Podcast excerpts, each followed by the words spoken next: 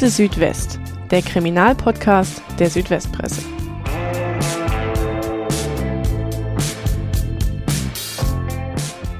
Es ist ein ganz normaler Tag im beschaulichen Rot am See. Im Dorfgasthof zum Deutschen Kaiser trifft sich die Familie des Wirtes, um am nächsten Morgen gemeinsam zur Beerdigung der Großmutter zu fahren. Doch so weit kommt es nicht. Am Ende sind sechs Familienmitglieder tot, erschossen vom 26-jährigen Sohn des Wirts. Was brachte den Schützen Adrian S. dazu, einen großen Teil seiner Familie zu töten? Wie erlebte der kleine Ort die Tat im Januar 2020? Darüber wollen wir heute sprechen. Willkommen zur neuesten Folge von Akte Südwest, dem Kriminalpodcast der Südwestpresse. Mein Name ist David Nau und ich sitze hier heute nicht allein, sondern ich habe mir heute wieder einen Gast eingeladen.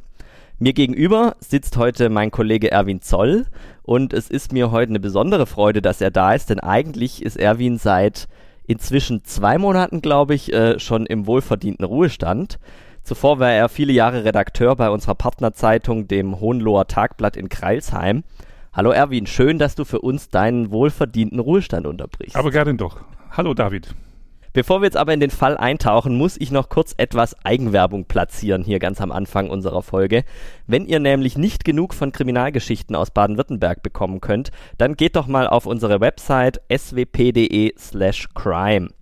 Dort gibt es seit einigen Wochen äh, auch einen Newsletter im Angebot und wenn ihr den abonniert, dann bekommt ihr die neuesten Gerichtsberichte, überraschende Interviews und auch spannende Hintergrundberichte ganz bequem in euer E-Mail-Postfach geliefert. Schaut da doch einfach mal rein. Damit aber auch genug der Vorworte und genug der Eigenwerbung. Erwin, ich habe gerade schon gesagt, wir befinden uns heute mit unserem Fall in Rot am See, einer kleinen Gemeinde im Landkreis Schwäbisch Hall. Nimm uns doch einfach mal mit an den Ort. Was ist das für eine Gemeinde? Unsere Hörer kennen den Ort ja wahrscheinlich nicht unbedingt. Ja, Rot am See liegt in der nordöstlichen Ecke des Landkreises Schwäbisch Hall an der Grenze zu Bayern und vor den Toren von Rotenburg ob der Tauber die Gemeinde hat etwa 5400 Einwohner.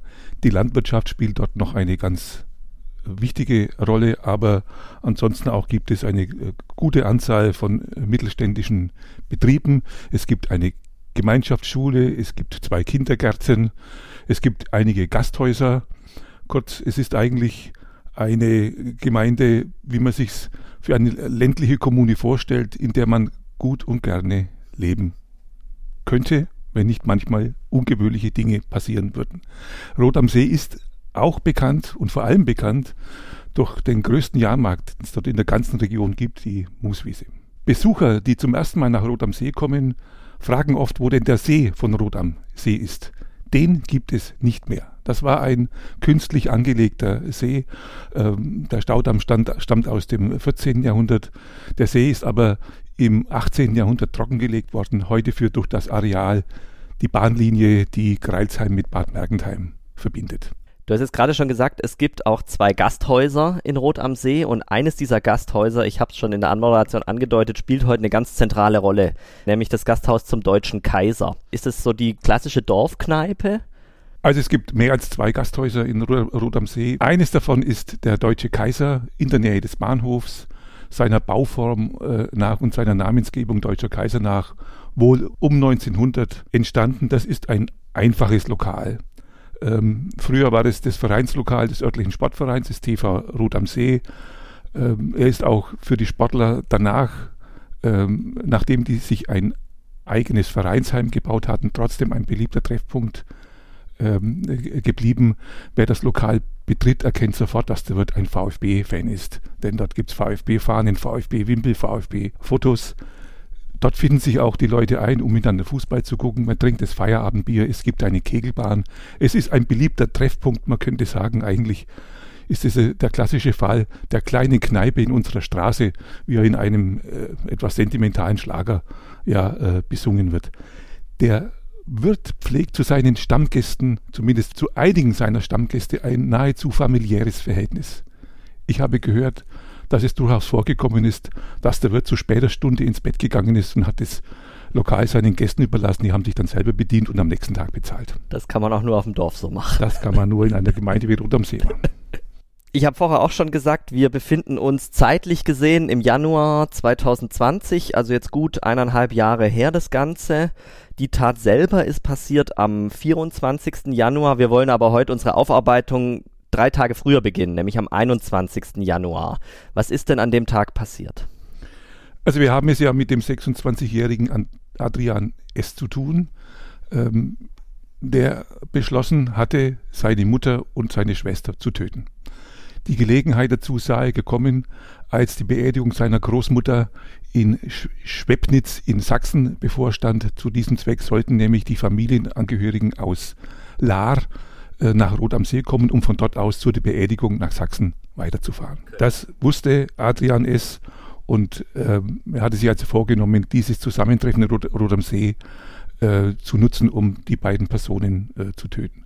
Am 21. Januar, das ist der Dienstag vor der Tat, fährt Adrian S. mit einem in Kreilsheim gemieteten Auto nach Schwebnitz in Sachsen. Er erkundet dort den Friedhof, in, äh, auf dem wenige Tage später die Großmutter beerdigt werden sollte, um herauszufinden, ob sich dies für den Mordanschlag eignen würde und um für den, für den Fall Vorsorge zu treffen, dass der Mord oder die Morde in Rot am See misslingen würden, dann so wäre sein Plan B für diesen Fall gewesen, hätte er noch nach Schwebnitz fahren können oder wollen, um das dort zu vollenden. Er übernachtet in einem Hotel in Dresden und fährt am Mittwoch, das ist dann der 22. Januar, äh, zurück nach Rot am See. Er fährt über Nürnberg. In Nürnberg kauft er sich eine Pistole. Dazu ist er berechtigt, weil er als Sportschütze eine Waffenberechtigungs-, eine Waffenbesitzkarte hat. Er kauft diese Pistole in Nürnberg, fährt nach Rot am See zurück, parkt das Auto, äh, das er in Greizheim gemietet hatte, am Friedhof in Rotamsee, also in einiger Entfernung äh, von dem Gasthaus äh, Deutscher Kaiser. Am Abend äh, begibt er sich in das Schützenhaus nach Beimbach, dort ist er Mitglied und auf der 25 Meter Pistolenbahn testet er die neue Waffe, er schießt die neue Waffe ein, man kann sagen, er übt dort der aus seiner Sicht dann, ich nenne es jetzt mal große Tag, ist dann äh, der 24. Januar, das ist ein Freitag, an dem die Tat passiert. Wie läuft denn der Tag für Adrian S. ab? Ja, das ist dieser große Tag, wie du sagst, ist der Tag des Schreckens. Adrian S. hält sich an diesem Tag in seinem Zimmer im zweiten Obergeschoss des Deutschen Kaisers versteckt. Seinem Vater hat er erzählt, dass er an diesem Tag nach Stuttgart fahren werde, um dort äh, seinen Studien nachzugehen. Er hat ja vorgetäuscht äh, zu studieren, ähm, sei also am nächsten Tag abwesend, hält sich den ganzen Vormittag in seinem Zimmer versteckt. Gegen 12 Uhr treffen dann die Familienmitglieder aus ähm, Lahr ein, seine Mutter, seine Stiefschwester, sein Stiefbruder, die beiden Kinder der Stiefschwester, aber auch die beiden äh, Schwiegereltern der Stiefschwester. Die Gruppe hält sich in Rot See vor dem Gasthaus auf. Sie machen einen kleinen Spaziergang, vertreten sich die Beine, sie rauchen äh, eine Zigarette, manche suchen auch das WC auf und dann kommt es zu einer Schlüsselszene. Denn unmittelbar bevor die Gruppe abfahren sollte, sagt die Mutter zu dem Vater, mit dieser Jacke kannst du nicht zu der Beerdigung gehen. Der Vater, also der Gastwirt, hatte also die verkehrte Jacke an und beide Vater und Mutter gehen nochmal in das Haus zurück, in den zweiten Stock hin, hinauf, wo der Vater sein Zimmer hatte, in dem er wohnte, offensichtlich um ein anderes Kleidungsstück auszusuchen. Vielleicht muss man da kurz dazu sagen, die sind getrennt, Mutter und Vater. Mutter und Vater sind seit vielen Jahren getrennt, aber nicht geschieden. Ähm, ihr Verhältnis äh, ist aber nicht schlecht. Also es ist nicht vollkommen zerrüttet. Ähm, es gibt eine Zeugenaussage einer Bekannten der Mutter, ähm, nach der sie mal geäußert hat, sie mag den Vater durchaus gern, aber halt das Zusammenleben klappt nicht in Rot am See. Sie hatten also über die Jahre immer Kontakt, äh, sie kam auch immer wieder zu Besuch, allerdings hat sich dann der Adrian S. bei seiner Mutter nicht sehen lassen. Also sie gehen jetzt gemeinsam in den zweiten Stock, dort oben steht Adrian S. mit der Pistole in der Hand hinter einer etwas geöffneten Zwischentür. Die hatte er geöffnet, um zu hören, was im Haus vor sich geht. Und als jetzt die beiden Personen das Treppenhaus heraufkommen, glaubt Adrian es, dass er entdeckt ist. Denn er kann diese Tür nicht mehr schließen, ohne dass er gehört wird. Diese Türe knarzt nämlich. Hätte man mal ölen müssen, sie hat geknarzt. Äh, er konnte sich also jetzt nicht mehr ins Zimmer zurückziehen, äh, sondern hat sich entschlossen, in diesem Moment loszuschlagen. Er stürmt los, er schießt auf seinen Vater, der zuerst oben ankommt an dem oberen äh, Treppenende, schießt seinen Vater nieder. Er schießt auf seine Mutter, die sich dahinter befanden hat, befunden hat. Er verfolgt die flüchtende Mutter die Treppe hinunter. Ihm begegnet sein Bruder, sein Halbbruder. Auch auf ihn schießt er. Wie er später sagt, er hat, er musste befürchten, dass der Bruder ihn überwältigt und er dann ähm, die Tat dann beendet wäre. Im Treppenhaus begegnen ihm auch weil sie sich von außen genähert haben, die Schwiegermutter seiner Schwester und der Schwiegervater seiner Schwester, auch auf, auf beide schießt er, beide werden erheblich verletzt. Die Schwiegermutter erleidet einen Schuss in, den, in die Schulter. Der äh, Schwiegervater erleidet einen Bauchschuss mit dem Ergebnis, dass er dann noch neun Tage lang im Krankenhaus behandelt werden musste. Sie überleben aber beide. Beide überleben, richtig. Inzwischen ist Adrian jetzt hinter dem Haus angekommen. Dort findet er seinen verletzten Bruder vor, um den sich gerade seine Schwester kümmert. Und er geht auf die Schwester zu und schießt die Schwester nieder. Es kommen zu diesem Zeitpunkt auch Onkel und Tante hinzu, durch einen ähm, kleinen Weg, der aus der Nachbarschaft auf das Grundstück äh, führt. Ähm, auch die beiden schießt er nieder. Er kehrt dann ins Haus zurück und geht in die Küche. Dort liegt seine Mutter. Sie lebt noch. Sie hebt den Kopf und Adrian S. schießt ihr in den Kopf tötet sie damit. Später wird die Obduktion der Leichen ergeben, dass mit Ausnahme der Tante alle Opfer Kopfschüsse erlitten haben. Diese Schüsse waren auch tödlich, wenngleich auch die anderen Verletzungen, die die äh, Opfer erlitten haben, tödlich gewesen wären. In der Küche kommt dann noch ein, ein Sohn der Schwester, ein 14-jähriger Junge, hinzu, den Adrian S. verschont. Der sagt, bitte tu mir nichts und Adrian sagt, raus und der kann flüchten. Es spielt noch ein zweites Kind äh, der Schwester eine Rolle, ein zwölfjähriger Junge, von dem aber jetzt nicht ganz klar ist, wo er sich in diesem Moment aufgehalten hat. Sicher ist, dass er zusammen mit seinem älteren Bruder dann kurz darauf äh, bei einem Haus in der Nachbarschaft äh, geklingelt hat und um Hilfe gebeten hat. Diese Folge wird von der Systemhaus Ulm GmbH präsentiert, eurem Partner für IT-Dienstleistungen, Applikationsentwicklung und Cybersicherheit. Viele von euch arbeiten zurzeit wahrscheinlich im Homeoffice. Aber habt ihr gewusst, dass die Arbeit in den eigenen vier Wänden zum Krimi werden kann? Im Netz sind wir vielen Gefahren ausgesetzt. Das stellt vor allem kleine und mittelständische Unternehmen vor neue Herausforderungen. Wie ihr die Remote-Arbeit richtig absichern könnt und euch gegen Cyberangriffe wehrt, verraten euch die IT-Experten von der Systemhaus Ulm GmbH. Beim Arbeiten von zu Hause nutzt ihr Netzwerke, die nicht vom Unternehmen kontrolliert werden. Deshalb ist es wichtig, die Leitung in die Firma und den Zugriff auf Unternehmensdaten möglichst sicher zu gestalten. Besonders häufig kommen Cyberattacken vor, bei denen Kriminelle gezielt versuchen, ihre Opfer zu täuschen. Zu Hause sind Mitarbeiter dafür oft anfälliger. Statt bei einem Verdacht geschulte Kolleginnen und Kollegen um Rat zu fragen, treffen Angestellte oft eigene Entscheidungen, im schlimmsten Fall die falschen. Wie ihr eure Arbeitsplätze zu Hause und in der Firma wirkungsvoll absichert, erfahrt ihr auf www.systemhaus-ulm.de.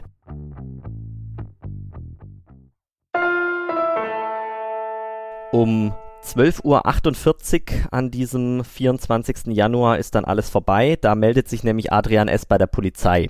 Da geht bei der Polizei ein Anruf ein und den nimmt der Polizist, eben der Diensthabende, entgegen. Was hat Adrian S. denn da gesagt? Was sagt man, nachdem man sechs seiner Familienmitglieder erschossen hat? Ja, das weiß man, weil diese Tonaufnahme dieses Anrufs im Gerichtssaal ähm, vorgespielt worden ist. Ich verfüge auch über eine Abschrift äh, dieses äh, Telefonats. Ein 36-jähriger Polizeibeamter hat diesen Anruf im Führungs- und Lagezentrum Weiblingen entgegengenommen. Das ist quasi das zuständige Polizeipräsidium für, für Rot am See. Das zuständige Polizeipräsidium ist das Polizeipräsidium in Aalen.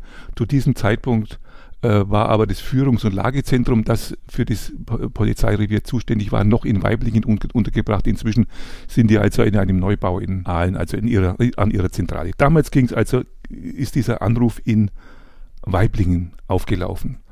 Man hört zunächst den Anrufer schwer atmen. Der Polizist meldet sich, Polizeinotruf, Anrufer, hallo, Beamter, hallo, Anrufer, ich möchte mich ergeben. Beamter, Sie wollen sich ergeben. Anrufer, ja. Wer sind Sie denn? Anrufer, ich habe gerade. Beamter, was haben Sie gerade gemacht? Anrufer, ich habe gerade blutrünstige Monster erschossen. Beamter, Sie haben blutrünstige Monster erschossen? Beschuldigter, ja. So beginnt dieses Telefonat, das etwa 15 bis 20 Minuten dauert. In dieser Zeit ähm, schildert der Anrufer nicht nur, wer er ist, mit Adresse und Postleitzahl. Äh, er schildert dem Beamten, der den Anruf entgegennimmt, auch genauer, was passiert ist. Ähm, der Beamte fragt nach, in dem Bemühen, den Anrufer möglichst lange am Telefon zu halten. Also er hat quasi schon die, seine Kollegen hat er schon losgeschickt. Er muss, er muss wohl schon natürlich nebenher, nebenher noch ähm, Angaben in seinen Computer eingetippt haben oder Zeichen gegeben haben, ähm, während er also den Einsatz in Rodamsee schon in die Wege bringt, unterhält er sich weiter mit diesem, mit dem Anrufer, um ihn in der Leitung zu halten, um darauf einzuwirken, dass er die Pistole weglegt, dass er sich der Pistole nicht mehr nähert, wie er sich dann verhalten soll, wenn seine Festnahme bevorsteht. Er lässt sich auch etwas von seiner Vorgeschichte erzählen, was er studiert hat. Das beantwortet der Anrufer nur mit dem Wort Fake-Student. Und es kommt dann dazu, dass er also den Anrufer anweist, jetzt aus dem Fenster zu steigen, sich vor dem Gebäude niederzuknien, mit erhobenen Händen, die Handflächen von sich weggewandt, mit dem Gesicht zum Gebäude, zum Haus und den Moment abzuwarten, bis er festgenommen wird, er soll sich laut melden, ich bin hier. Diesen Anweisungen folgt der Anrufer auch ganz offensichtlich, denn am Schluss dieses Anrufs kann man Folgendes hören. Beamter, okay, Herr S., jetzt, jetzt bleiben Sie bitte genau dran und machen genau das, was ich sage. Legen Sie das Telefon vor sich hin sodass Sie durch lautes Schreien noch mit mir sprechen können. Anrufer, ja. Beamter, ja. Jetzt nehmen Sie die Hände hoch und rufen Sie ganz laut, ich bin hier. Dann hört man Beamter an einen Beamten am Tatort, Täter fest. Beamter, okay, alles klar, dann lege ich auf. Bis dahin sind etwa 20 Minuten vergangen. Hast du äh, bei deinen Recherchen was darüber erfahren können, wie es dem Polizisten in der Situation ging? Das ist ja auch für einen erfahrenen Beamten keine ganz normale Situation. Ja, ja. der Beamte hat gesagt, das ist der heftigste, das war der heftigste Anruf, den ich in meinem Leben entgegengenommen habe. Er wurde dann auch ähm, an diesem Tag für den, für den restlichen Tag vom Dienst befreit ganz in der Nähe des äh, Tatortes, nämlich wenn ich es richtig weiß, ich war noch nie in Rot am See, aber wenn ich es richtig mitbekommen habe, direkt gegenüber liegt ein Planungsbüro und zum Zeitpunkt der Tat waren da mehrere Mitarbeiter und haben im Prinzip die Tat mitbekommen. Was haben die berichtet? Also das richtig gegenüber liegt ein Planungsbüro für Elektrotechnik deren Mitarbeiter berichtet haben, dass sie zwar die Schüsse gehört haben, aber nicht gedacht haben, dass es sich um Schüsse handelt. Die haben gedacht, in nicht allzu großer Entfernung gibt es ein landwirtschaftliches Lagerhaus, dort wird irgendwas abgeladen, das laut stark zu Boden fällt oder, oder dergleichen. Es hat eben in Rot am See niemand damit gerechnet, dass geschossen wird. Die verletzte Schwiegermutter der Schwester hat an der Tür geklingelt und um Hilfe gebeten. Da kam dann kurz darauf auch wohl auch der ähm, verletzte Schwiegervater dazu. Die Mitarbeiter des Planungsbüros haben sich um die Verletzten gekümmert und sie haben sich sehr mutig verhalten, denn obwohl zu diesem Zeitpunkt ja noch nicht klar war, was passiert ist, wer da schießt, ob noch weiterhin geschossen wird, ob man mit weiteren Schüssen rechnen muss, ob es sich um einen oder um mehrere Schützen handelt, haben sich die Leute dieses Planungsbüros nicht im Gebäude verschanzt, sondern es hat Mitarbeiter gegeben, die auf einen soeben eintreffenden Schulbus äh, zugegangen sind, haben den Busfahrer gewarnt, nicht aussteigen, hier wird äh, geschossen. Und das Gleiche gilt für Bahnreisende, die mit einem Zug an Bahnhof soeben angekommen waren. Auch die haben die Mitarbeiter gewarnt und so äh, von dem Schauplatz äh, ferngehalten. Du warst ja selber auch vor Ort an diesem Tattag. Äh, kannst du dich noch daran erinnern, wie du von der Tat erfahren hast, wie du dann, da, davon mitbekommen hast? Ja, ich kann mich sehr gut an, äh, daran erinnern. Das äh, klingt alles ganz banal, wie oft so mit, den, mit diesen ganz komplizierten Sachen. Ich war gerade in der Mittagspause in Greilsheim an einem Asia-Imbiss Äh, ich hatte mir gebratene Nudeln gekauft, die habe ich gerade im Auto äh, verzehrt, als dann in kurzem Abstand mehrere Streifenwagen mit Blaulicht und Martinshorn die Blaufelder Straße stadtauswärts gefahren sind Richtung Rot am See in einer Folge, bei der ich vermutet habe, ja, da gibt es sicher einen Zusammenhang. Ähm, es waren auch zivile Fahrzeuge mit Blaulicht äh, äh, dabei und ich dachte an eine Ringfahndung, wie sie also von der Polizei üblicherweise eingeleitet wird, wenn zum Beispiel eine Bank überfallen wird. Ja, dann schwärmen die Streifenwagen an festgelegte Punkte im Umkreis des Tatorts aus, äh, um dort den Verkehr zu überwachen oder möglicherweise auch äh, zuzugreifen. Ich dachte also an eine Ringfahndung wegen, einer, wegen, einer Banküberfall, wegen eines Banküberfalls. Dazu haben nicht ganz gepasst, dass dann auch ein oder zwei Rettungswagen in diese Richtung gefahren sind. Kurz und gut, ich bin dann in der Redaktion zurückgekehrt und dort hatte in der Zwischenzeit bereits ein Kollege aus äh, Kreuzheim angerufen, der auf dem Weg zu einem Termin nach Schrotzberg durch Rot am See gekommen war und dem ein großes Aufkommen an Polizeifahrzeugen vor dem Lidl in Rot am See aufgefallen war. Der hat also in der Redaktion angerufen, irgendwas ist hier faul, äh, hier stehen vor dem Lidl jede Menge Polizeifahrzeuge. Ich habe dann bei der Pressestelle des Polizeipräsidiums Aalen ähm, angerufen und die Auskunft erhalten, in Rot am See sei geschossen worden, es gäbe einen oder zwei Tote. Und zwar in der Bahnhofstraße.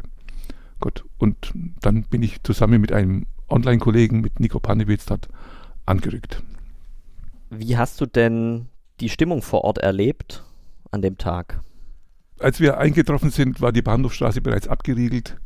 Äh, der ganze Vorgang war beendet. Der Täter war bereits festgenommen, war auch nicht mehr vor Ort. Es gab eine große Anzahl von Polizeifahrzeugen, Streifenwagen und zivilen Fahrzeugen äh, auf der Straße vor äh, dem Deutschen Kaiser äh, im Hintergrund auf dem Bahnhof zu, da standen mehrere, Rettungswa mehrere Rettungswagen.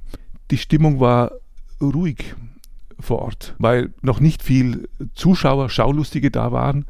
Die Medienvertreter, Kamerateams und Kollegen von anderen äh, Zeitungen trafen erst nach und nach ein. Die Polizei hat, das konnte man erkennen, einfach sachlich ihre Arbeit gemacht, unaufgeregt, aber äh, doch mit einer gewissen Anspannung. Es war zu hören, dass eine Reporterin von Panik berichtet hat. Das kann ich nicht bestätigen.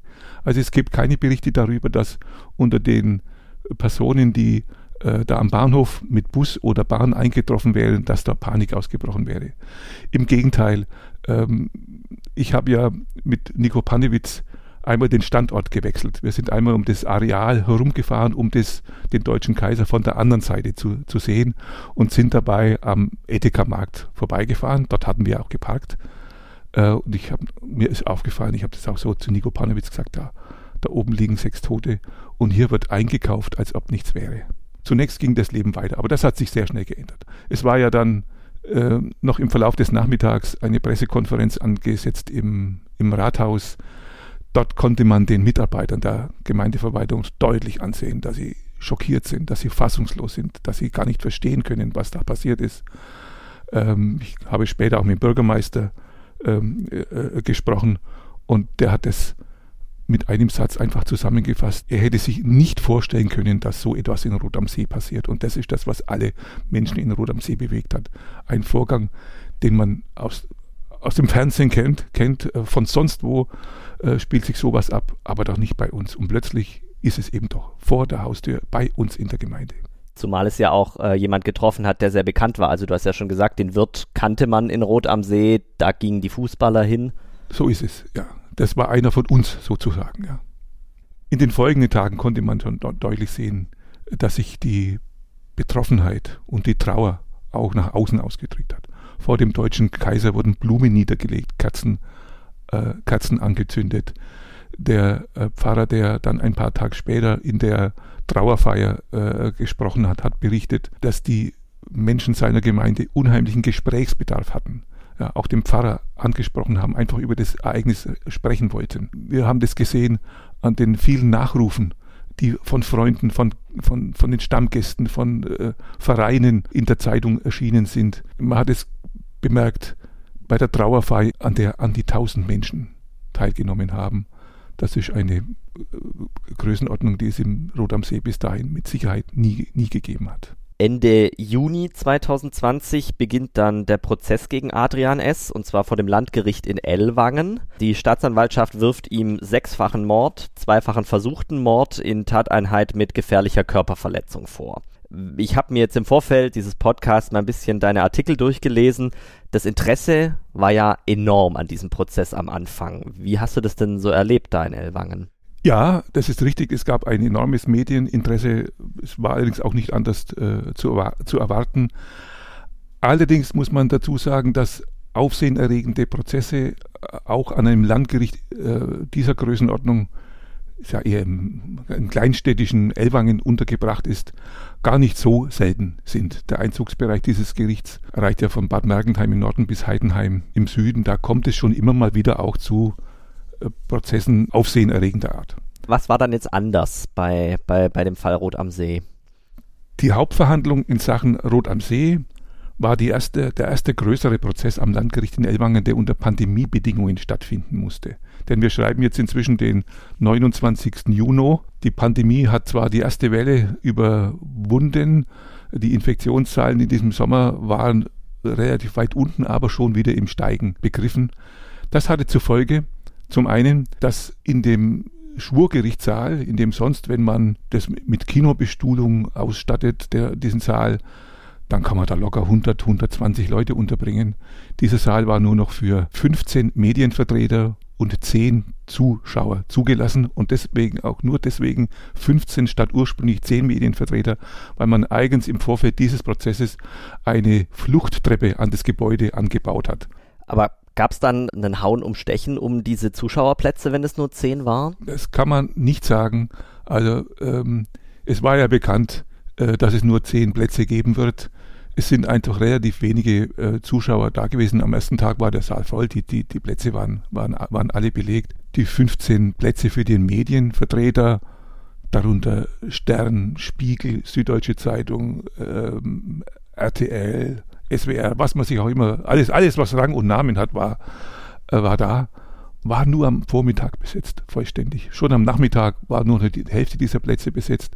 Und da hätten dann eigentlich, war vorgesehen, sofern die Plätze für die Medienvertreter leer bleiben, dürfen dort Zuschauer dann Platz nehmen. Am Nachmittag waren aber gar nicht mehr so viele Zuschauer da. Ich nehme an, äh, dass die Zahl der Zuhörer, die da rein wollten, sich schon deswegen in Grenzen gehalten hat, weil bekannt war, es wird schwierig werden, da reinzukommen. Der Angeklagte Adrian S. hat sich dann ja auch gleich am ersten Verhandlungstag zur Sache geäußert. Was hat er denn gesagt? Er hat zum Tatablauf ausführlich Angaben gemacht. Diese Angaben, die er vor Gericht gemacht hat, decken sich weitgehend mit dem, was er in der polizeilichen Vernehmung noch am selben Tag gesagt hat, was er in der richterlichen Vernehmung äh, gesagt, gesagt hat. Also das Bild vom Tatablauf, das er selber schildert, ist einheitlich und es deckt sich auch mit, Spur, mit den Spuren, die am Tatort gesichert wurden und es deckt sich auch mit den dinglichen Beweisen, die man hat. Man hat zum Beispiel die Hotelrechnung aus Dresden oder man hat die Rechnung über den Kauf der Pistole in Nürnberg. Insoweit ist klar, was passiert ist und er hat es auch ausführlich äh, geschildert. Was ja relativ lang im Dunkeln blieb, war die Frage des Warums, also seines Motives. Hat er sich dazu geäußert im Gerichtssaal? Er hat sich dazu geäußert, als Motiv seines Handelns äh, hat er angegeben, er sei von seiner Mutter von Kindesbeinen an misshandelt worden. Sie habe versucht, ihn mit weiblichen Hormonen zu vergiften. Dahinter steckt der Umstand, dass der Angeklagte mit einer fehlgebildeten Harnröhre geboren worden war und es wohl auch eine Fehlbildung an den Hoden gab. Die haben dem jungen Mann hat das wohl Probleme bereitet und er hat seine Mutter dafür verantwortlich gemacht. Er hat nämlich geglaubt, äh, die Mutter hätte noch während der Schwangerschaft die Antibabypille genommen und dadurch diese Fehlbildung verursacht. Auch später habe die Mutter ihn mit weiblichen Hormonen, nämlich mit Ethinylestradiol, vergiftet. Sie habe ihm das ins Essen gemischt, weil sie eigentlich lieber ein Mädchen hätte haben wollen. Sie hat ihn auch wohl mal, so behauptet er, dazu bewegen wollen, eine, sich einer Geschlechtsumwandlung zu unterziehen. Also das Motiv rührt daher, dass der Adrian S. geglaubt hat, seine Mutter hat ihm über Jahrzehnte, über sein ganzes Leben hinweg Böses zugefügt. Und dieses Böse müsste man aus der Welt beseitigen. In seinem Zimmer hat man einen, einen Brief von ihm gefunden, also ein Schriftstück, ähm, in dem er sich rechtfertigt für das, was er dann äh, tun wird. Dort hat er geschrieben, es sei ihre größte Freude gewesen, ihn leiden zu sehen, um ihren sadistischen Genuss zu steigern. Er müsse dieses Monster aufhalten. Und wörtlich schreibt er, man kann das Böse nur aufhalten, indem man es tötet und seine Diener mit ihm. Und seine Diener, das sind die Schwester und der Vater. Denn der Vater weiß von allem, kann sich gegen die Mutter nicht durchsetzen. Der Mutter, äh, der Vater ist der Mutter hörig, er sei ein höriger Hund. Klingt jetzt für Außenstehende erstmal etwas wirr. Wie hat denn das Gericht äh, dieses Motiv beurteilt, beziehungsweise auch wie hat es auf dich gewirkt? War das überzeugend, was er da vorgetragen hat? Nein, das war keineswegs überzeugend. Es klang schlichtweg absurd. Ähm, für das, was er da behauptet hat, hat es nicht an einer einzigen Stelle einen Beweis gegeben. In diesen Aussagen wurde nicht deutlich, was die Mutter ihm zugefügt hat, dafür gab es keine Beweise. Aber es wurde deutlich, wie sehr Adrian S. davon überzeugt war, was ihm seine, dass ihm seine Mutter dies antut. Er war so davon überzeugt, dass er dem Gericht sogar vorgeschlagen hat, er hat es als Antrag formuliert, man möge doch ihn an einen Lügendetektor anschließen, dann könnte er beweisen, dass er nicht lügt. Natürlich kann man damit nicht beweisen, dass einer lügt, man kann nur damit beweisen, äh, wovon einer überzeugt ist. Und in diesem Fall, gut, äh, das Gericht ist nicht darauf eingegangen, hat der Richter, hat, der Vorsitzende Richter hat nur gesagt, er möge also mit seinem Verteidiger äh, besprechen, diesen Antrag, und dann war nie mehr etwas davon gehört. Es passt auch nicht zu dem, was man sonst über die Mutter weiß. Wir wissen, dass die Mutter unter der deutlichen Distanzierung des Sohnes gelitten hat. Sie hatte das Gefühl, dass ihr Sohn sie hasst und das hat, darunter hat sie gelitten. Es gibt Äußerungen, äh, dass sie sagt, sie weiß gar nicht, äh, wie sie noch an ihn, ran, wie an ihn rankommen soll. Sie äußert auch mal Sorgen, ob es ihm auch gut geht und der Vater möge darauf achten, dass er auch seine Globu, dass Adrian S. auch seine Globuli nimmt. Dass die Mutter ihm etwas Böses gewollt haben könnte, dazu passt auch nicht, dass sie sein Studium finanziert hat. Anfangs mit 800 Euro monatlich, obwohl er ja gar nicht mehr bei ihr, inzwischen bei ihr ausgezogen war. Am Schluss dann noch, immerhin noch mit 350 Euro monatlich. Das passt nicht dazu. Ähm, und wie gesagt, es gibt auch keinerlei Beweise dafür.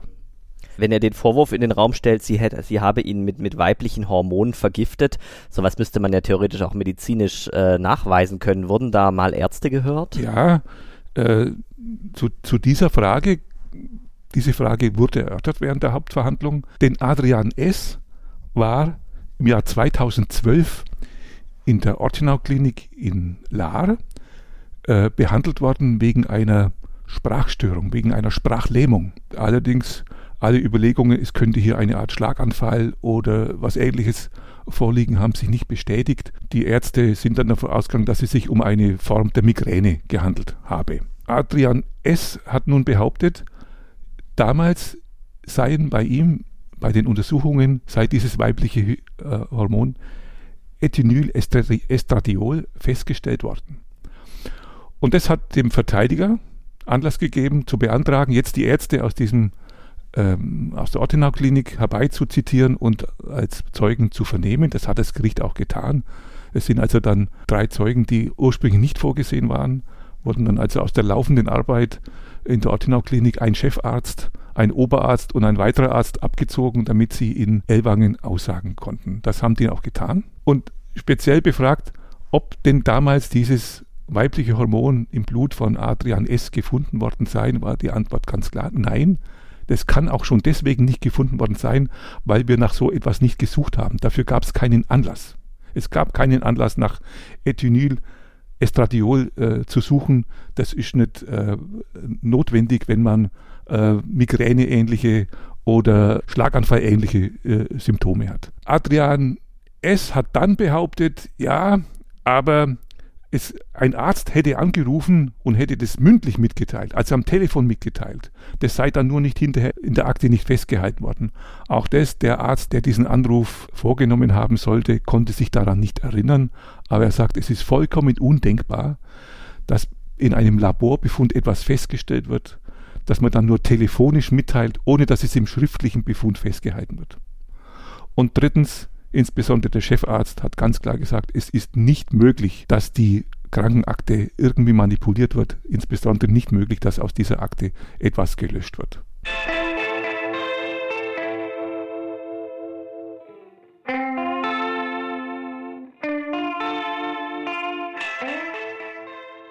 Wie hat denn der Angeklagte Adrian S. auf dich im Gerichtssaal gewirkt? War der da eher entspannt oder war er angespannt? Hat er Reue gezeigt?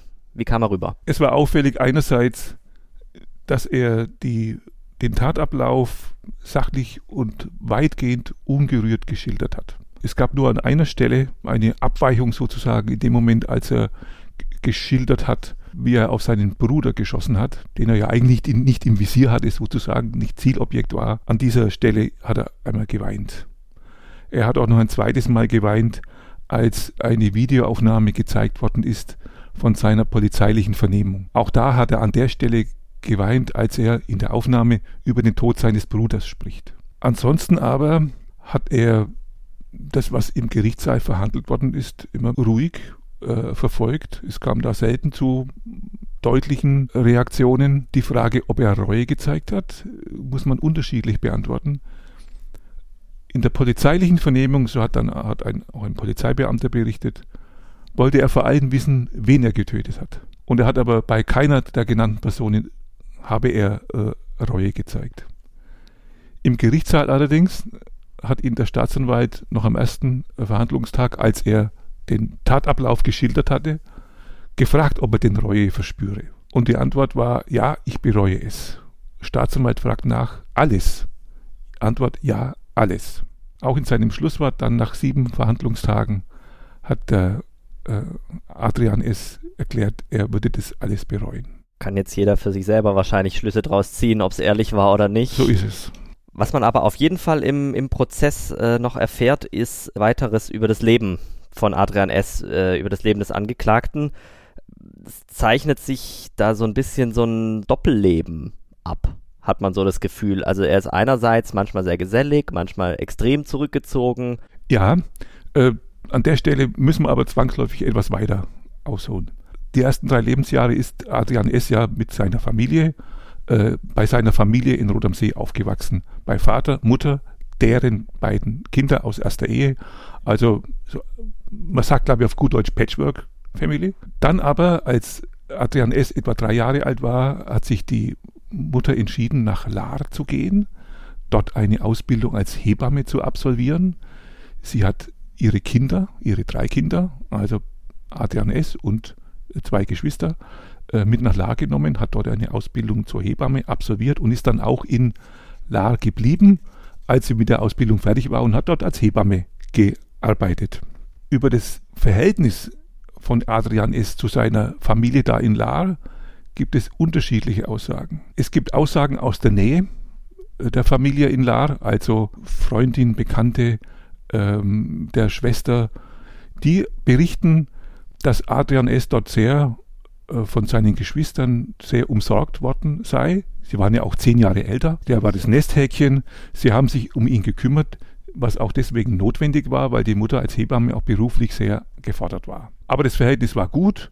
Allerdings hätte sich der Adrian doch manchmal seinen Geschwistern gegenüber frech und respektlos verhalten. Aber äh, beim Altersunterschied von zehn Jahren ist es sicher nicht ungewöhnlich. Aus dieser Perspektive kann man da nichts Ungewöhnliches ähm, erkennen. Es gibt allerdings Aussagen von anderer Seite, das war jemand aus dem Bekanntenkreis von Onkel und Tante in Rot am See. Äh, die berichten, Adrian S. habe da in La keine fröhliche, keine gute Kindheit gehabt, weil die Geschwister nicht mit ihm gespielt hätten. Er sei da isoliert gewesen. Allerdings ist das jetzt natürlich eine Aussage vom Hörensagen. Ja, also das berichtet niemand, der das selber erlebt hat, sondern jemand gibt es wieder, was, was ein anderer ihm gesagt hat. Und der wiederum, Onkel und Tante, waren ja auch nicht in La dabei. Adrian ist, ist nicht dumm.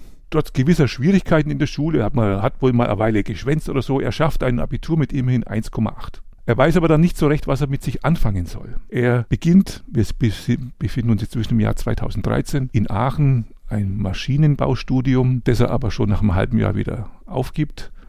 Er kehrt nicht nach La zurück, sondern hält sich dann für, für gewisse Zeit bei seinem Vater in Rot am See auf. Dann nimmt er als Studium der Betriebswirtschaft in Stuttgart auf, aber auch das bricht er ab, um nach Rot am See zurückzukehren. Inzwischen sind wir im Jahr 2017 angekommen.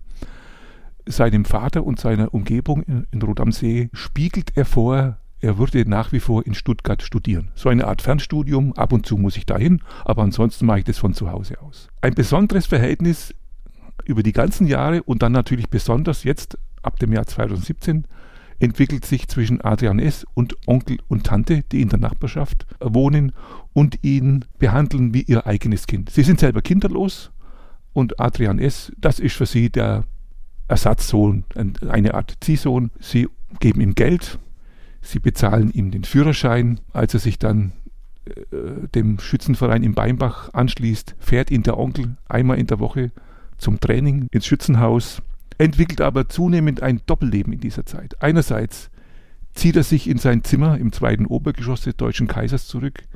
Er nimmt nicht an den gemeinsamen Mahlzeiten teil. Gäste des Gasthauses berichten, dass, dass, er bestenfalls mal durch die Tür zu sehen ist, wenn er sich in der Küche was zu essen holt und dann wieder in sein, in sein Zimmer verschwindet. Er spielt nächtelang am Computer.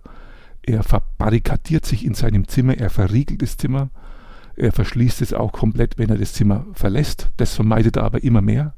Er installiert eine Überwachungskamera, um zu sehen, wer in seiner, ob in seiner Abwesenheit jemand das Zimmer betritt. Er hört die Telefonate ab, die im Haus geführt werden, denn in seinem Zimmer befindet sich die Fritzbox. Es ist seine Fritzbox. Und er hat die Telefonanlage das, für das Haus installiert. Es ist seine Fritzbox und mit, äh, mit Hilfe dieser Anlage hört er also ab und er nimmt es auch auf, was im Hause, welche Telefonate im Haus geführt werden. An der Stelle übrigens erfährt er auch konkret, wie zu welchem Zeitpunkt das Zusammentreffen der Familie in Rot am See am 24. Januar geplant ist. Das weiß er aus den Telefonaten, die er da, die er da abhört. Diese, dieses einsame Leben in seinem Zimmer geht so weit, dass er sich nur noch von Haarmilch und anderen Milchprodukten ernährt. Dazu kommen Nahrungsergänzungsmittel, ganz vom Fleisch erfällt. Er hat nämlich Angst, vergiftet zu werden. Und deswegen äh, nimmt er nur noch Nahrungsmittel zu sich, die verpackt sind und in die also kein, kein Gift unbemerkt äh, beigemischt werden könnte. Jetzt hast du vom Doppelleben gesprochen. Was ist denn die andere Seite des Doppellebens? Auf der anderen Seite dieses Doppellebens steht der Eintritt in den Schützenverein Beinbach. Dem geht der Eintritt in den Schützenverein Brettenfeld voraus. Das war der erste Schritt. Er hat sich also beim Schützenverein Brettenfeld umgesehen, dort aber schnell bemerkt, dass er dort nicht mit großkaribischen Waffen schießen kann. Das war aber in Beinbach möglich. Die haben eine 25 Meter Pistolenbahn und das ist der Grund, warum er sich dann dem Schützenverein Beinbach angeschlossen hat. Onkel und Tante waren froh darüber, der Vater möglicherweise auch, äh, weil sie gesehen haben, dass dieser Einzelgänger doch jetzt mal soziale Kontakte aufnimmt. Und tatsächlich auch dort im Schützenverein war er ein ganz anderer. Er war gesellig, er hat sich zu den Schützen dazugesetzt, gesetzt, wenn sich die unterhalten haben. Er hat sich an dem Vereinsleben teilgenommen. Für eine Vatertagswanderung äh, der Schützen hat er ein Weißwurstfrühstück in Rot am See organisiert. Alles Dinge, die so gar nicht zu seinem übrigen Leben passen. Er nimmt auch an den Wettkämpfen teil und es wird berichtet, dass er doch durchaus als Schütze gute bis sehr gute Ergebnisse erzielt hat. Aber das einzige Ziel, das er damit verfolgt hat, war, an eine Waffe zu kommen. Wie hat sich äh, denn das Gericht dieses Doppelleben erklärt? Äh, es gab ja, glaube ich, auch ein psychiatrisches Gutachten. War er denn psychisch krank? Das Gericht hat äh, schon im Vorfeld äh, einen bekannten, renommierten Gutachter hinzugezogen, Dr. Peter Winkler aus Tübingen, der auch in anderen äh, spektakulären Prozessen schon äh, als Gutachter tätig war. Und auch bei uns schon öfters vorgekommen ist jetzt im Podcast. Er hat sich sechsmal mit Adrian S. in der Justizvollzugsanstalt in Stammheim unterhalten. Gespräche von insgesamt 13 Stunden Dauer äh, geführt. Er schildert Adrian S. als ausgesprochen kooperativ. Er habe alle Fragen bereitwillig beantwortet, bereitwillig Angaben gemacht, in dem Bemühen, seine Sicht der Dinge darzulegen. Und der Gutachter kommt zur Feststellung, er hat es wörtlich so gesagt im, im Gerichtssaal, seit dem 23. Lebensjahr war das Ziel der Tötung von Mutter und Schwester der zentrale Lebensinhalt. Und jetzt überlegt der Gutachter, welche Geisteshaltung, welcher, welcher Zustand, welcher, Psyche, welcher psychische Zustand steckt dahinter. Er kommt zu dem Ergebnis, dass zwar keine klassische Schizophrenie vorliegt, aber sehr wohl eine schizoide Persönlichkeitsstörung. Und auf diese schizoide Persönlichkeitsstörung sei eine wahnhafte Störung aufgelagert. Also eine Kombination von zwei Elementen. Eine Persönlichkeitsstörung und eine wahnhafte Störung. Die Wahnvorstellungen, die Adrianes äußert, also diese extreme Furcht, vergiftet zu werden, der Glaube, seine Mutter trachte ihm nach der Männlichkeit, seine Mutter füge ihm alle möglichen Unbill zu, ist keine Schutzbehauptung. Zu diesem Ergebnis kommt der Gutachter ganz klar. Es ist keine Schutzbehauptung, sondern echtes, schlimmes, wahnhaftes Erleben. Es ist sogar, es ist schlimm für den Betroffenen, dass er diese Wahnvorstellungen hegt. Und er bezeichnet Adrian S. als wandelnde Zeitbombe solche wahnhaften Episoden haben ja auch äh, vor Gericht dann durchaus Einfluss darauf, ob ein Angeklagter voll schuldfähig ist oder ob er möglicherweise vermindert schuldfähig ist. Was hat denn äh, Dr. Peter Winkler dazu gesagt? War Adrian S. auf Deutsch gesagt so sehr im Wahn, dass er nicht begreifen konnte, was er da tut, dass er quasi nicht schuldfähig ist? Ja, tatsächlich wurde die Frage der Schuldfähigkeit zur zentralen Frage dieses Prozesses. Nachdem ähm, ja die Frage der Täterschaft außer Frage stand, war die entscheidende Frage, ist dieser Angeklagte zur Schuld fähig? Der Gutachter verneint die Frage der Schuldunfähigkeit. Aber er sagt, dass in den Fällen, in denen es um die Mutter und um die Schwester und mit Einschränkungen auch um den Vater geht, die Steuerungsfähigkeit des Angeklagten vermindert war. Denn er war so sehr von einem inneren Drang zur Tatausführung bestimmt, dass er nicht anders konnte. Besessen von der Vorstellung, ich muss das tun. Der Gutachter lässt aber die Frage offen, ob das für alle sechs Morde gelten muss. Er unterscheidet die Motivation äh, der Tötung von Mutter, Schwester und Vater von der Tötung von Bruder, Onkel und Tante. Denn in einem Fall gab es eine, klar, eine klare Motivlage, im anderen Fall waren die ja mehr oder weniger zufällige, zufällige Opfer.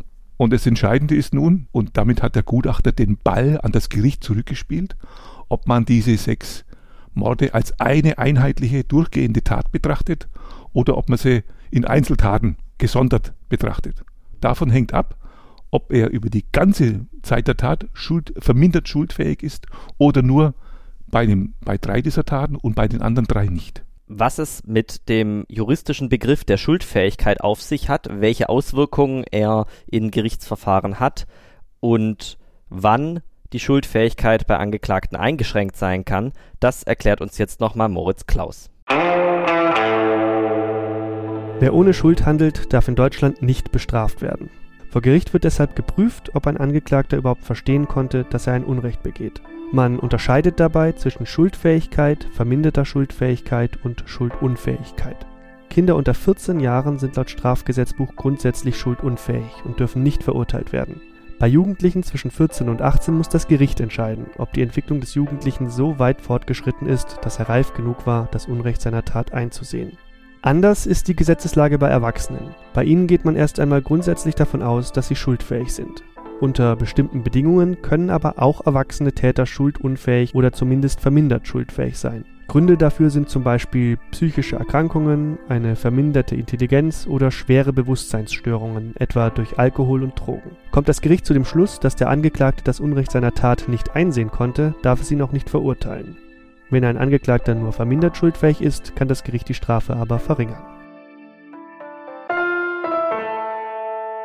Du hast gerade schon angesprochen, dieses Thema, äh, die, die Motivlage bei den Taten. Also gegenüber der Mutter, der Schwester und des Vaters ist es ja auch als Außenstehender verständlich, wenn man weiß, wie sehr Adrian S. im Wahn war, oder was heißt verständlich, zumindest kann man ein Motiv erkennen, warum er die getötet hat. Anders ist es aber ja zum Beispiel bei Onkel und Tante. Da hast du ja äh, uns vorher auch geschildert, dass die ihn im Prinzip wie einen eigenen Sohn behandelt haben. Gibt's im Prozess irgendeine Antwort auf diese Frage, warum er die auch getötet hat? Das ist die entscheidende Frage, die sich an dieser, an dieser Stelle stellt. Warum werden der Onkel, er ist 68 Jahre alt, warum wird die Tante, sie ist 64 Jahre alt, da zum Opfer? Sie haben sich um den rührend, um den um den Adrian S. gekümmert, ihn angenommen. Es gab überhaupt keinen Grund für ihn, auf diese Leute zu schießen. Aber ähnlich wie beim Bruder sind die beiden eben zur falschen Zeit einfach hinzugekommen und Adrian S. sagt, er hat einfach auf alles geschossen, was sich bewegt hat. Er war sich hinterher auch, das äh, haben die ersten äh, Äußerungen der Polizei gegenüber ergeben, nicht, gar nicht mal sicher, wen er eigentlich alles noch getroffen hat. Er war nur, äh, ist denn auch, ist die Mutter dabei, ist die Schwester dabei, ist der Vater dabei, okay, das hat ihn beruhigt, ja. Äh, und sonst wusste er gar nicht, hat ihn auch nicht so groß interessiert, wer das noch war. Ich habe auf alles geschossen, was sich bewegt hat. Er hat auch gesagt, er hätte nicht verstanden, warum diese Leute überhaupt auf ihn zugekommen sind. Denn wenn geschossen wird, dann laufe ich doch weg, dann laufe ich doch nicht hin. Aber die Menschen waren ja vollkommen ahnungslos. Sie wussten nicht mal, dass geschossen wird. Der Schwiegervater der Schwester, der schwer verletzt überlebt hat, hat berichtet, er habe sogar durch das Fenster Mündungsfeuer gesehen und hätte die Schüsse gehört. Er hätte aber nie gedacht, dass es Schüsse sind. Er hat an Feuerwerk gedacht, an Knallkörper. Und ähnlich ist es sicher auch Onkel und Tante ergangen. Die haben zwar gehört, diese Knallgeräusche gehört, aber dacht niemals gedacht, dass da geschossen wird. Und ich könnte mir auch denken, aber das ist reine Spekulation, äh, Onkel und Taten, Tante hätten vielleicht sogar gedacht, sie können auf ihren Adrian so Einfluss nehmen, äh, dass er vielleicht äh, sein Vorhaben aufgibt. Aber das wissen wir nicht. Wir wissen nur, sie sind dazugekommen und Adrian hat sie sofort niedergeschossen. Nach sieben Verhandlungstagen äh, hat das Landgericht dann äh, aus seiner Sicht die Tat ausreichend aufgearbeitet. Da fällt dann nämlich das Urteil. Wie geht es denn aus für Adrian S.? Ja, das Urteil lautet auf Mord in sechs Fällen und versuchten Mord in zwei Fällen in Tateinheit mit gefährlicher Körperverletzung bei verminderter Schuldfähigkeit. In allen Fällen. Bei allen sechs Tötungen, denn das Gericht ist davon ausgegangen, dass sich der Angeklagte vom ersten bis zum letzten Schuss in einem Zustand der Raserei befunden hat, in dem er gar nicht mehr steuern konnte, was er dann tut. Die Strafe lautet auf 15 Jahre Freiheitsstrafe und Unterbringung in der geschlossenen Psychiatrie. Damit ist das Gericht hinter dem Antrag des Staatsanwalts zurückgeblieben. Der Staatsanwalt hatte genau den Unterschied gemacht. Verminderte Schulfähigkeit bei Vater, Mutter, Schwester, aber keine verminderte Schulfähigkeit, sondern volle Schulfähigkeit bei Bruder, Onkel und Tante und hat deswegen lebenslänglich beantragt, plus die Feststellung der besonderen Schwere der Schuld. Die Verteidiger sind wie das Gericht später zu dem Ergebnis gekommen, da liegt verminderte, durchgehend verminderte Schuldfähigkeit vor und haben 13 Jahre untergebracht, aber ebenfalls die Unterbringung in der geschlossenen Psychiatrie. Das Urteil ist relativ schnell rechtskräftig geworden, weil weder Staatsanwalt noch Verteidigung ähm, Revision beantragt haben. Nach einer Woche war die Sache dann rechtskräftig. Etwas zum Unmut der Nebenkläger. Die Nebenkläger hatten alle auf volle Schuldfähigkeit plädiert, alle lebenslänglich, plus besondere Schwere der Schuld, plus anschließende Sicherungsverwahrung beantragt. Allerdings haben wir nach, nach der Strafprozessordnung Nebenkläger keine Möglichkeit, gegen die Höhe der Strafe, gegen das Strafmaß vorzugehen. Was bedeutet denn die, die Unterbringung in dem psychiatrischen Krankenhaus für Adrian S.? Kommt er da wieder raus? Kann er da wieder rauskommen? Ich bin in den Tagen nach diesem Urteil mehrfach angesprochen worden von Lesern, von Bekannten, ob denn 15 Jahre für sechs Morde nicht etwas wenig sei. Oberflächlich betrachtet, so auf den ersten Blick mag man das so sehen. Es sind sechs Menschen ums Leben gekommen und jemand wird mit 15 Jahren bestraft kann man schon in Zweifel kommen. Aber es ist ja klar, wenn ich davon ausgehe, dass jemand nur vermindert schuldfähig ist, dann muss ich auch die Strafe verringern. Dann kann ich auch nicht die volle Strafe verhängen. Und das sind 15 Jahre das Höchstmaß, was überhaupt möglich ist. Das Entscheidende aber ist nicht die Dauer der Freiheitsstrafe, die hier, die hier verhängt worden ist, sondern das Entscheidende ist, dass das Urteil vorsieht, die Unterbringung in der geschlossenen Psychiatrie. Denn ob Adrian S. aus der Psychiatrie jemals wieder freikommt, das hängt davon ab, ob er eines Tages als geheilt und für seine Umgebung als ungefährlich eingestuft werden kann. Und das ist sehr schwierig. Wenn er nach 15 Jahren immer noch nicht als geheilt eingestuft wird, dann bleibt er in der Psychiatrie so lange, bis ein Gutachter sagt, der ist jetzt ungefährlich und dann muss immer noch ein Gericht entscheiden, so, den können wir jetzt laufen lassen. Das ist ein sehr weiter Weg. Da spielt auch noch etwas eine Rolle. Äh, was der Gutachter noch ähm, zu bedenken gegeben hat. Diese Form der Persönlichkeitsstörung und der Wahnvorstellungen die könnten sich auch mal auf andere Zielpersonen übertragen. Es ist nicht gesagt, dass mit dem Tod von Mutter, Schwester und Vater der Zielpersonen dieser, Wahn, dieser Wahnvorstellungen die Sache erledigt ist für den, für den Adrian ist, sondern der, es ist durchaus vorstellbar, dass er solche Wahnvorstellungen auch gegenüber anderen Personen eines Tages entwickelt. Inzwischen ist die Tat mehr als eineinhalb Jahre her. Du hast bis zum Eintritt in den Ruhestand ja weiterhin auch äh, aus der Region berichtet. Du warst bestimmt auch nach der Tat noch mehrfach in Rot am See. Wie gehen denn die Menschen in Rot am See heute, heute mit der Tat um? Ist das noch ein Thema? Also es ist in Rot am See nicht mehr Tagesgespräch. Das muss man sehen, dafür ist es jetzt zu lange her. Die Dinge haben sich doch etwas gesetzt. Aber wenn man mit Menschen in Rot am See, in Rot am See spricht, dann kommt doch früher oder später immer wieder der Punkt, wo dann doch die Sprache auf den deutschen Kaiser kommt. Den hat ja auch jeder vor Augen. Das Gebäude ist da, das ist äh, nicht irgendwo abgelegen, es ist mitten im Ort. Wenn man, äh, so wie ich, durch Rot am See, See durchfährt, ich habe das, solange ich noch gearbeitet habe, von Kreuzheim auf dem Heimweg, mein Heimweg führt durch Rot am See, wenn man unten am Autohaus Hansmann nach rechts in die Bahnhofstraße hochguckt, dann sieht man den deutschen Kaiser. Er ist vor aller Augen. Es ist nicht weg. Es ist also immer noch nicht allgegenwärtig, aber es ist immer noch vorhanden. Lange Zeit, wenn man bei Google, bei der Google-Suche äh, den Ortsnamen Rot am See eingegeben hat, dann wurde als erstes in dem, in dem Überblick der wichtigsten Daten als Symbolfoto für Rot am See ein Foto des deutschen Kaisers abgebildet. Mit Polizeiauto davor und Absperrung. Mit Polizeiauto davor und Absperrung. Der deutsche Kaiser wurde im Internet zum Synonym für die Gemeinde Rot am See. Äh, die Gemeindeverwaltung hat sich mehrfach bemüht, es abzustellen, aber ergebnislos. Inzwischen hat sich das gebessert. Jetzt ist an der Stelle ein, ein idyllischer See zu sehen. Aber wenn man die Suchergebnisse etwas weiter nach oben scrollt, früher oder später, nein, sehr viel früher als später, kommt dann der deutsche Kaiser.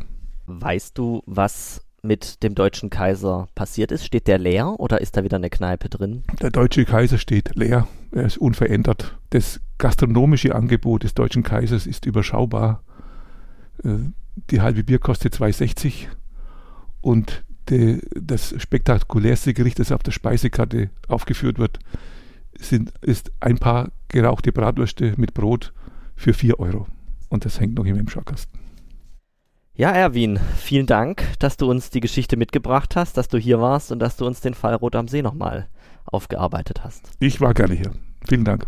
Ja, danke auch an euch, liebe Hörerinnen und Hörer, dass ihr dieses Mal mit dabei wart und bis zum nächsten Mal. Tschüss. Tschüss. Wenn ihr Feedback, Kritik oder Themenvorschläge habt, schreibt uns eine E-Mail an podcast.swp.de. Ihr könnt uns auch auf Twitter folgen, dort heißen wir @akte_swp. Alles weitere zu Verbrechen im Südwesten und ein Newsletter gibt es auch auf swp.de/crime.